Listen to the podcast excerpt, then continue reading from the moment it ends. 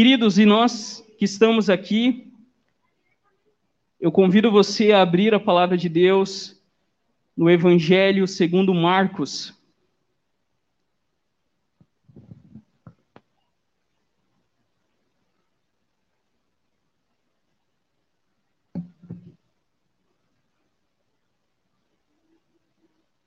Nós estamos numa nova série que a gente começou na semana passada, que tem como tema a cruz do rei. E hoje nós vamos ver a chegada desse rei que toma o nosso lugar, que inaugura um novo tempo, um novo reino e que vence por nós. Abramos então a palavra de Deus, a Escritura Sagrada, no Evangelho de Jesus segundo João Marcos. É o segundo livro do Novo Testamento bem depois da metade da escritura e do Antigo Testamento, a gente chega em Marcos. Todos encontraram? Marcos, capítulo 1, e a gente vai fazer a leitura hoje do 9 até o 13. Eu só vou pedir para o Leandro, por gentileza, acender a luz, fazendo um favor. Que eu também estou que nem o Ivair. Né? Eu uso óculos, mas também já estou com essa dificuldade. Todos encontraram? Ouça a palavra de Deus que diz assim: ouça com fé. Naqueles dias, Jesus veio de Nazaré, da Galiléia, e foi batizado por João no Rio Jordão. Logo ao sair da água, Jesus viu os céus se abrindo e o Espírito descendo como pomba sobre ele. Então veio uma voz dos céus que dizia: Você é o meu filho amado, em você tenho prazer. E logo o Espírito conduziu Jesus ao deserto, onde ficou durante 40 dias sendo tentado por Satanás. Estava com as feras e os anjos o serviam. Esta é a palavra de Deus. Feche seus olhos. Pai, nós te damos graças pelo privilégio, pela oportunidade que temos de estar diante da tua palavra para nós. E a nossa oração, Deus, é que tão somente o Senhor fale ao nosso coração, que nessa noite nós venhamos a contemplar esse Rei glorioso, mas que se fez servo em nosso lugar, tomou o nosso lugar. Venha, Senhor, fazer com que nessa noite a gente contemple esse Rei que inaugura um novo reino que já está sobre este mundo, nos dê consciência disso, de que o Senhor não virá vencendo, o Senhor já está vencendo sobre este mundo, porque na tua primeira vinda o Senhor inaugurou um novo reino para todos nós. Que também nessa noite o teu povo compreenda que nós somos mais do que vencedores em Cristo Jesus, porque a cruz é o palco da tua glória, aonde o Senhor venceu por todos nós. Que as palavras dos meus lábios e a meditação do meu coração sejam agradáveis na tua presença, Senhor, rocha minha e redentor meu. Por Cristo Jesus, o nosso Rei, nós oramos. Amém e amém. Querido, se eu perguntasse para você qual a verdadeira história que Marcos quer nos contar, o que, que você responderia? Se eu perguntasse para você qual que é a verdadeira história que cada um dos evangelistas, Mateus, Marcos, Lucas e João, querem nos contar, o que você responderia? Porque quando eu e você compreendemos isso, nós começamos a entender melhor não só o que nós vamos ver nessa noite, essa passagem do batismo e da tentação do nosso Senhor Jesus, mas assim como toda a Escritura. Porque assim como, não sei se às vezes ela acontece lá em casa, lá em casa tem gente que assiste novela, e eu sento no sofá e você fica perguntando, né? Essa personagem é má ou boa? Assim como assistir a uma novela, um filme, uma série pela metade faz com que você não entenda a história toda, que você não compreenda aquilo que está acontecendo da mesma maneira, se nós não entendermos e compreendermos o que Marcos quer nos passar, nós acabamos perdendo de vista aquilo que o autor realmente queria ensinar para os seus ouvintes. Não entender toda a história faz com que a gente não entenda cada episódio e capítulo dessa história. E eu não trouxe aqui, eu esqueci de trazer, mas eu queria indicar para vocês. Comprem livros para os seus filhos, eu comprei alguns para minhas sobrinhas. Incentivem as nossas crianças a lerem, tirem os filhos de vocês do celular. né? Eu podia até falar, maldito é colocar um celular na mão de uma criança pequena. Coloque livros na frente dos filhos de vocês. E um livro que eu queria indicar para vocês aqui nessa noite é Como Deus se tornou rei, de N.T. White. Em mais de 200 páginas, White, White nos, nos convence que a história dos evangelhos é uma: Deus se tornando rei em Jesus Cristo. Os quatro evangelhos se apresentam como ponto culminante da história de Israel. Porque se lembre comigo, se você observar o Antigo Testamento na nossa versão, aí em Malaquias, se você voltar um pouquinho, qual é a última palavra que termina a Bíblia? Alguém se lembra? Maldição.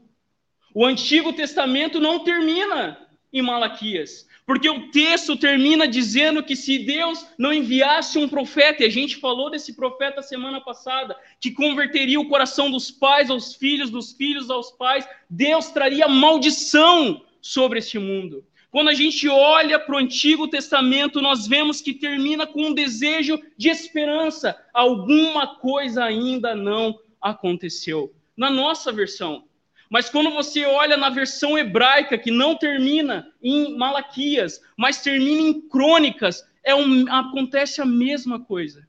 Segunda Crônicas termina dizendo, olha só o que o texto diz. Assim diz Ciro, não Davi, rei da Pérsia.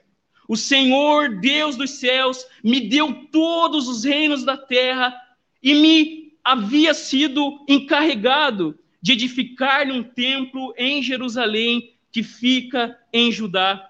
Aquele dentre vocês que for do seu povo, que suba a Jerusalém, e o Senhor seu Deus esteja com ele.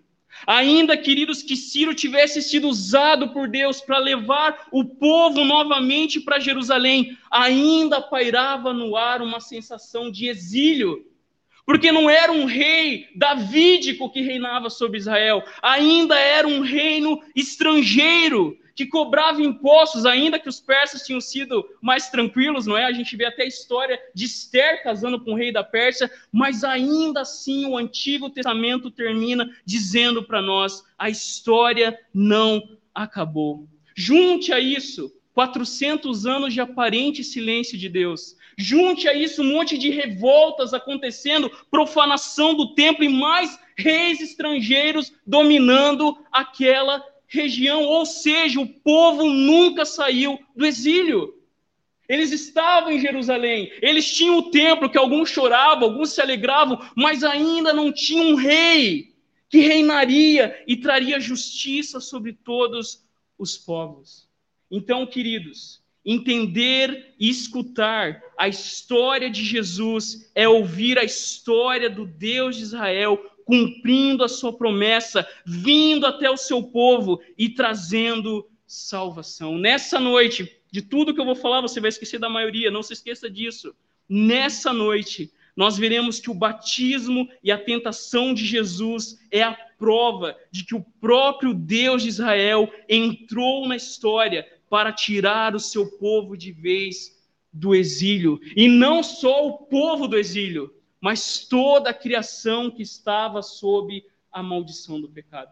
Olha aí comigo a primeira verdade, fique com a sua Bíblia aberta.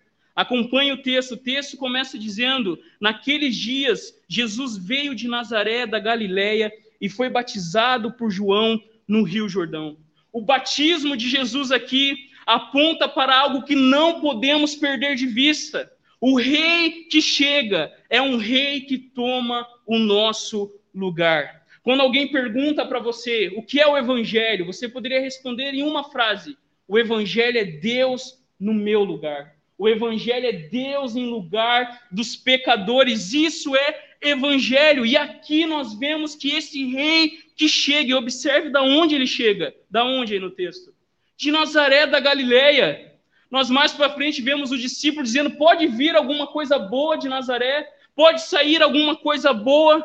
E esse rei que chega, queridos irmãos e irmãs, é um rei que toma o nosso lugar, que começa não no centro, não onde os poderosos estavam, mas na região que estava sobre a sombra da morte. A primeira coisa que nós vemos aqui, esse rei que chega, é um rei que toma o nosso lugar, não só na cruz do Calvário, mas aqui no seu batismo, Jesus se identifica com o seu povo. Jesus não só se identifica conosco, mas ele substitui o povo de Deus. É essa história que Marcos está querendo contar. Jesus toma o lugar do povo de Deus. Jesus, na verdade, é o verdadeiro Israel. E eu pergunto para você o que isso significa para mim e para você hoje. O que, que isso significa para nós? Isso significa, queridos, que a mensagem das boas novas em Jesus Cristo não são faça o melhor que você puder. Isso não é o evangelho. A boa nova de Jesus, desse rei que toma o nosso lugar, é: vinde a mim. Assim como o povo de Israel estava, vinde a mim, todos vocês que estão cansados, sobrecarregados e oprimidos, e eu, eu vos aliviarei, porque eu tomei o lugar de vocês desde quando nasci. O batismo de Jesus significa isso, que ele tomou o nosso lugar e aqui começa a se cumprir a promessa que todo o Antigo Testamento falava, que desde a antiguidade não se ouviu, nem ouvido se percebeu, nem com os olhos se viu um Deus que trabalha em favor do seu povo. Aqui nós vemos esse Deus que trabalha em nosso favor, não só na cruz do Calvário, mas aqui no seu batismo, Jesus está tomando o nosso lugar.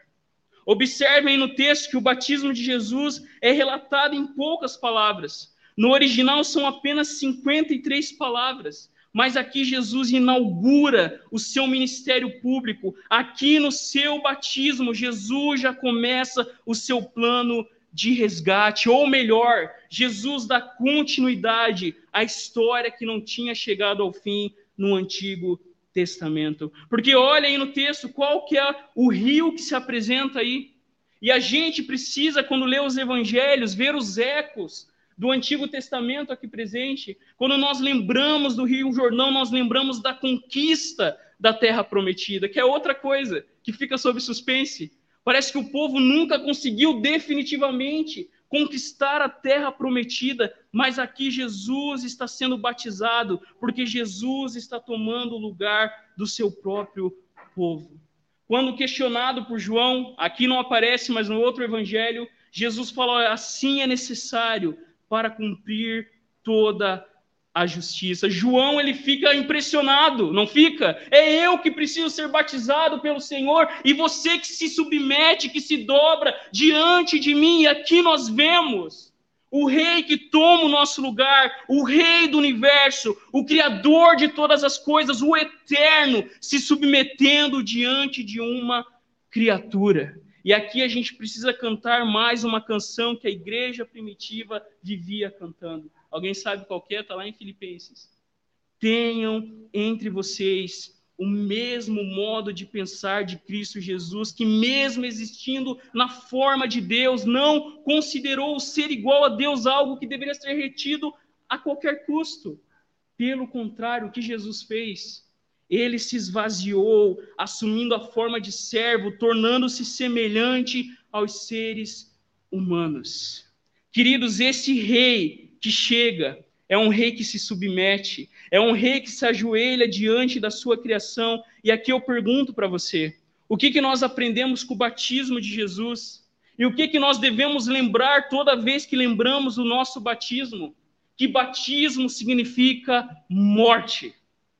Você não veio para Jesus para ser a pessoa mais poderosa, mais famosa, que tudo na sua vida dá certo, que o câncer, a doença, a falta de dinheiro nunca te atinge, porque no batismo nós declaramos isso, que nós morremos e ressuscitamos com Jesus Cristo, o nosso Salvador. Assim como Jesus se submete, eu e você no nosso batismo somos chamados a declarar que agora o Rafael não tem o primeiro lugar, agora Deus tem o primeiro lugar na minha vida. E queridos, a igreja, quando não compreende isso, padece. Crentes que não entendem isso, que vivem só para si, O que nós vemos aqui acontece no nosso batismo, quando você veio aqui ou em outro lugar, você disse para todo mundo: agora não importa mais o Rafael, o que importa é o reino de Deus. Eu vivei um êxodo. Se antes tudo que eu fazia era para mim, agora não mais. Eu faço para Cristo e para as pessoas que Ele coloca no meu caminho. A gente viu um pouquinho disso em Ruth. Pensar só em si é morrer com a história. Pensar no reino de Deus é permanecer com esse Deus que tomou o nosso lugar e é o rei sobre todas as coisas. E aqui eu faço um apelo, irmãos. Manda a preguiça embora. Se a gente quer uma igreja viva neste lugar, está na hora de você parar de falar e está na hora de você começar a arregaçar as mangas e dizer aonde eu posso servir, porque Deus não chama ninguém para ficar sentado no banco. E Deus também não chama ninguém para fazer as coisas de qualquer jeito, ah, vou fazer porque estão me obrigando. Não! Esse Deus que toma o nosso lugar muda de tal forma o nosso coração que perder é ganhar, que morrer é viver, não é isso que nós aprendemos? E eu apelo a você, a igreja, aos membros que estão do outro lado da tela. Alguns não poderiam estar, mas muitos poderiam estar e não vêm. Né? Lembra do que a gente já falou aqui: ou você muda de nome ou você muda de atitude. Se você foi batizado no nome de Jesus, não existe mais agora o Rafael ser o centro do universo. O centro do universo agora é Jesus Cristo. E é isso que nós aprendemos aqui no batismo do próprio Rei, que disse: Olha, eu não vim para ser servido, eu vim para servir e dar a minha vida em resgate de todos. Mas veja comigo uma segunda verdade, senão eu vou, eu vou começar a pregar só em dois pontos já. A segunda verdade, queridos, esse rei que chega não só toma o nosso lugar, mas ele inaugura um novo tempo, uma nova era, um novo governo. E aqui eu quero chamar a sua atenção, porque no Brasil a gente tem uma visão um pouco equivocada sobre o reino de Deus, sobre o que Jesus de fato fez no seu ministério público. E aqui eu chamo uma atenção, porque eu estava até pensando a gente começar a estudar o Apocalipse, porque crente lê o Apocalipse e o que ele mais pensa é na besta, é no número da besta, é nos cavaleiros do Apocalipse. E João começa dizendo o quê? Revelação de Satanás. É assim? Como que João começa?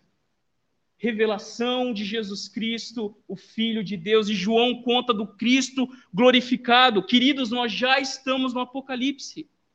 Desde a sua primeira vinda, o fim dos tempos já começaram. Porque olha o que acontece aí nos versos 10 e 11.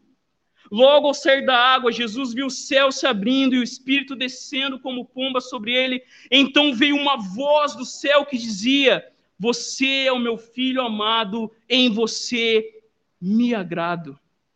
Não perca de vista o que está acontecendo aqui. O que está acontecendo aqui, na realidade, é uma cena apocalíptica. O que está acontecendo aqui é uma cena escatológica. Os céus se rasgam, o Espírito desce, uma voz é ouvida. O que nós vemos aqui, queridos irmãos e irmãs, é a Trindade em ação, inaugurando um novo tempo. Jesus já é rei deste mundo. Jesus já é rei do inferno, do diabo e dos demônios. E a gente vai ver no terceiro ponto exatamente isso: que Jesus vence Satanás. Por quê? Porque ele é o verdadeiro rei deste mundo. Ele reina sobre todas as coisas. O seu reino já começou, e eu não quero me alongar aqui, mas veja esses três sinais que Marcos apresenta. Primeiro, ele fala, queridos, do céu, e, a frase aqui, o termo é literalmente se rasgando. E o primeiro que falou isso foi Isaías, quando ele disse: Ah, se fendesses os céus e descesses. Salmos dizem: Ah, abre o céu, Senhor, e desce sobre nós. Tem até uma música, né? Eu lembro de um tempo atrás, na nossa adolescência, Antônio Cirilo, manja, tempo né, que a gente estava nas nuvens, rasga os céus e desce. O Hermes vai lembrar, a gente viu esse DVD junto. Esse termo, queridos, o céu se abrindo, é realmente a ideia de Deus entrando no mundo. Não é só em Apocalipse que a gente vê cenas extraordinárias. O que Marcos está dizendo aqui é que, de fato, Deus entrou novamente no mundo. E sabe quando esse termo é usado novamente? Quando Jesus na cruz diz está consumado e o véu do templo se rasgou do alto ao baixo, o termo é o mesmo que Marcos está dizendo para nós aqui. É que o reino de Deus já começou e ele começa com Deus entrando na história. Se o pecado separou terra e céu, agora com Jesus, terra e céu vão ser juntos novamente. Se o pecado separou Deus e o seu povo, agora Deus e o seu povo vão viver juntos para todo sempre. O Criador e o seu grande templo, chamado universo, se une novamente. E aqui eu digo novamente para você o que é o Evangelho. O Evangelho é esse Deus que rasga os céus e vem até nós, não para nos destruir. Não é assim? A gente vê o Apocalipse e acha que Deus vai colocar uma bomba atômica nesse mundo e explodir. Queridos, isso não é a visão cristã de mundo. A gente, todo domingo, quando lê o credo apostólico, a gente diz: cremos na ressurreição do corpo. Deus não fez o seu mundo para destruição, Deus fez o seu mundo para ser redimido. Por que, que Deus salva os animais na arca de Noé? Ele podia fazer de novo. Por que, que Deus salva os animais lá em Nínive, quando ele vai destruir lá em Jonas? Porque Deus está interessado em salvar o seu mundo e não destruir. Mas veja o segundo sinal aí no texto: a descida do Espírito em forma de pomba. O Messias, quando viesse na era escatológica, traria o Espírito Santo, e a gente falou um pouquinho disso semana passada. Antes o Espírito era derramado só sobre reis, sobre sacerdotes, agora o Messias que vem derrama, energiza o seu povo com o Espírito Santo. A gente lembra de Joel aqui, quando Joel diz: Olha, nos últimos dias derramarei o meu espírito sobre toda a carne. E olha só o que Joel diz. Ele diz que os filhos e as filhas profetizarão, os velhos sonharão, os jovens terão visões, e até sobre os servos e sobre as servas derramarei o meu espírito naqueles dias.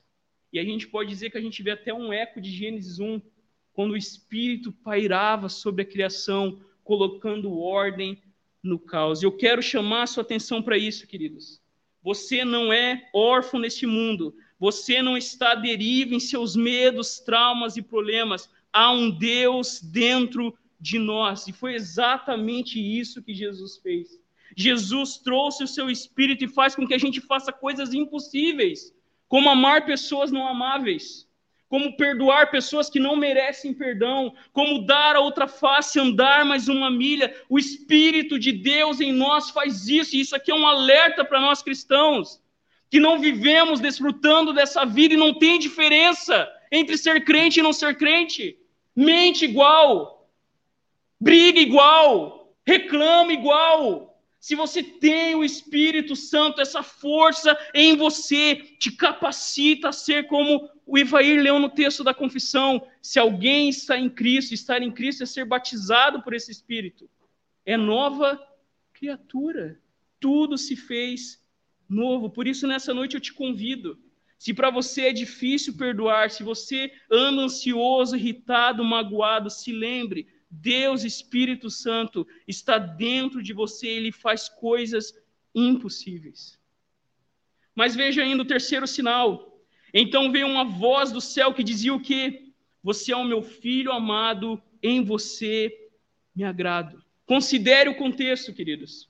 Porque quando a gente se lembra daquilo que eu falei lá no começo, ouvir a voz de Deus era muito significativo ainda mais num tempo onde Deus parece que havia não falava mais. O profetismo parece que havia cessado, apesar que naquele período vários livros, né, apócrifos foram escritos, não canônicos, mas para nós que não vemos isso como inspirados por Deus, quando nós ouvimos a voz de Deus, isso lembra que algo realmente novo está acontecendo, e aqui nós vemos ecos dos salmos, do Salmo 2 e de Isaías 42, quando eles falam sobre o reino de Deus sobre esse mundo, sobre Deus enviando o seu ungido para salvar o seu mundo. Lembra do Salmo 2? Deus declara sobre o seu ungido: Tu és o meu filho, hoje eu gerei você, peça, e eu lhes darei as nações por herança e as extremidades da terra por tua possessão. O que Jesus está fazendo no Rio Jordão? Está fazendo o que Israel não podia fazer. Agora Jesus não seria rei só de Israel, daquela região da Palestina que até hoje está em pé de guerra. Jesus vem para inaugurar um novo tempo, aonde ele salvaria todas as pessoas da terra e até aqueles que estavam longe seriam alcançados por esse Deus de amor e de graça. Queridos, isso é outra verdade do evangelho. Eu e você não podemos agradar a Deus. Viva como Jesus e morra e vá para o inferno. Pode ser o cara mais santo, Madre Teresa de Calcutá. Você morre e vai para o inferno. Quando a gente não entende que o único que agrada ao Pai é o próprio Jesus. E nós só podemos agradar a Deus quando nós nos agarramos a esse Jesus. Antes inimigos de Deus, antes malditos, mas agora em Jesus nós não ouvimos de Deus, apartai-vos de mim, malditos, mas nós ouvimos, vinde benditos de meu Pai, para o reino que está preparado para vocês. Hoje de manhã eu falei de um tema não muito popular, não é? falar de juízo, de julgamento, de juízo final, essas imagens de inferno, não é assim? Mas a única forma de entrar no reino de Deus é Jesus Cristo. A única maneira da gente se salvar e da gente ser transformado é nos agarrando a Jesus Cristo. A única forma de ter paz com Deus e paz com toda a criação é nos voltando para o único que pode nos salvar. E eu termino por aqui. E o, e o terceiro ponto vai ficar para a semana que vem. Porque senão eu vou correr muito depressa, a gente vai perder muita coisa, mas semana que vem a gente continua vendo o rei que vence em nosso lugar. Mas nessa noite, queridos, para terminar, eu convido você não a sair daqui dizendo o que, que eu preciso fazer, mas eu convido você a declarar que Jesus é o rei do seu coração que esse é o rei que toma o nosso lugar, que inaugura um novo tempo e que vence por nós, como nós veremos semana que vem. E eu termino lembrando vocês que João Marcos, que escreveu esse evangelho, foi, como alguns dizem, né, secretário do apóstolo Pedro. Ele acompanhou Pedro e tudo que Marcos escreveu aqui ele ouviu do apóstolo Pedro. E eu termino com uma citação que Pedro escreve na sua carta. E guarde isso no seu coração. Pedro escreve assim: Amados, não estranhem o fogo que surge no meio de vocês, destinado a pô-los à prova, como se alguma coisa extraordinária estivesse acontecendo. Pelo contrário, alegrem-se na medida em que são coparticipantes dos sofrimentos de Cristo, para que também na revelação da sua glória vocês se alegrem exultando se são insultados por causa do nome de Cristo, vocês são bem-aventurados, porque o Espírito da glória, que é o Espírito de Deus, repousa sobre vocês. Queridos, se Jesus tomou o seu lugar e se Jesus inaugurou um novo tempo na sua vida, agora você pode ser mais do que vencedor em Cristo Jesus. Feche seus olhos. Eu convido você a colocar a sua mente, o seu coração diante do Senhor. Nós ainda estamos vivendo um tempo de pandemia, medo, ansiedade, desânimo, falta de fé, incredulidade, muitas dessas coisas têm nos atingido. Problemas financeiros, problemas familiares, sensações estranhas. Mas nessa noite eu quero te lembrar que o rei que chega é um rei que toma o nosso lugar para nos capacitar hoje, para nos levar hoje pelo Espírito a sermos lembrados que em Cristo Jesus o reino dos céus já começou. E o Espírito de Deus em nós é a esperança da glória. Se você tem o Espírito Santo de Deus, você pode, querido, ser transformado. Se você tem o Espírito Santo de Deus, desse rei que inaugura um novo tempo, você pode colocar tudo aos pés desse que é o nosso Salvador e Redentor, e ele pode transformar e salvar as nossas famílias, as nossas casas. Confie, creia em Jesus. Agarre-se tão somente nessa noite a Jesus Cristo, Rei do nosso coração. Pai, nós te louvamos, te louvamos nessa noite, porque tu és o Rei que entrou no mundo para nos salvar. Nós éramos estranhos, nós éramos inimigos, nós não conhecíamos o Senhor. Mas o Senhor tomou o nosso lugar, o Senhor veio até nós. E agora nós podemos viver vidas que refletem não fracasso, refletem não uma vida medíocre cristã, não cristãos meia-boca, mas agora, por causa do Rei que chega, a gente pode viver em novidade de vida, e a nossa oração é que a gente experimente no nosso corpo o poder da ressurreição. Então, transforma o nosso coração, que ainda nesse corpo, nesse coração, nessa mente, ainda Deus caída, que a gente venha dar frutos dignos de arrependimento. Que Deus, nós venhamos a viver uma espiritualidade viva, que nós venhamos a compartilhar o teu amor com as pessoas que estão à nossa volta. Não permita, Senhor, que a gente desperdice a nossa vida, não, não permita, Deus, que a gente viva uma vida medíocre, uma vida sempre, Deus, por baixo, mas que o teu Espírito nos leve a viver uma vida de vitória, mas de verdadeira vitória, sendo transformado pelo teu poder, pelo teu amor e manifestando o teu reino aonde estivermos.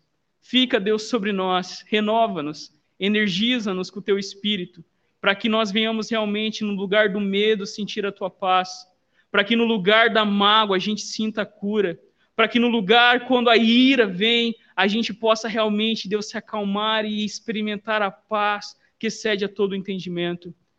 Cuida da gente, Pai. Sabemos que o Senhor está perto de nós pelo teu Espírito. Te louvamos em teu nome. Amém e amém.